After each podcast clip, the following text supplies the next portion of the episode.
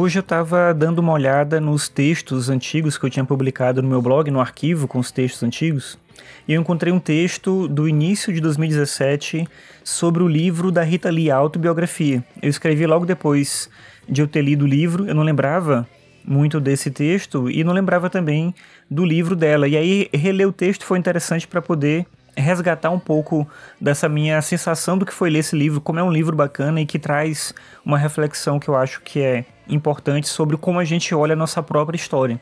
A gente tem uma memória de algo que a gente viveu, é sempre uma memória em certa medida deturpada, mas é a nossa memória, é, je é o jeito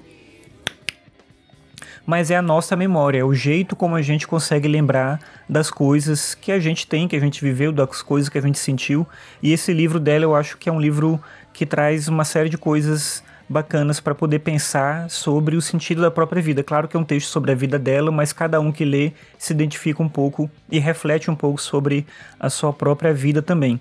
Não sei se você conhece a obra da Rita Lee, se gosta das músicas dela, mas o livro vale muito a pena e vale também a pena, é claro, conhecer a obra dela, tanto a obra da carreira solo quanto no período dos mutantes. Então, para esse episódio, eu vou fazer a leitura desse texto que tem o título de Rita Lee, o livro.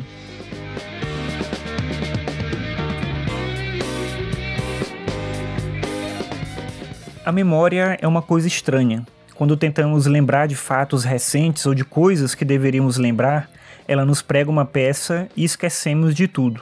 Por outro lado, várias coisas que lembramos são na verdade um conjunto de invenções, pequenas mentiras que contamos a nós mesmos, querendo nos convencer de que realmente foi assim. Quando terminei de ler a autobiografia da Rita Lee, fiquei com um sentimento misto de encanto e desconfiança. O encanto veio por causa da escrita leve pelas histórias narradas como uma conversa boa, apesar de algumas repetições estilísticas chatíssimas, como quando ela desanda a escrever fofo quase depois de cada parágrafo. Já a desconfiança vem de passagens que parecem um floreio para mostrar que tudo é mais incrível do que pode de fato ser. Um exemplo, eu não duvido da paixão que existia entre ela e o Roberto de Carvalho, mas o jeito que a Rita Lee tenta ilustrar isso é dizendo que transou no hospital no dia do nascimento do filho depois de uma cesariana. Não tem como dizer que isso é totalmente impossível, mas não é provável, você concorda? De qualquer forma, essas passagens, meio apagadas, meio inventadas, fazem também a beleza e o mistério do texto.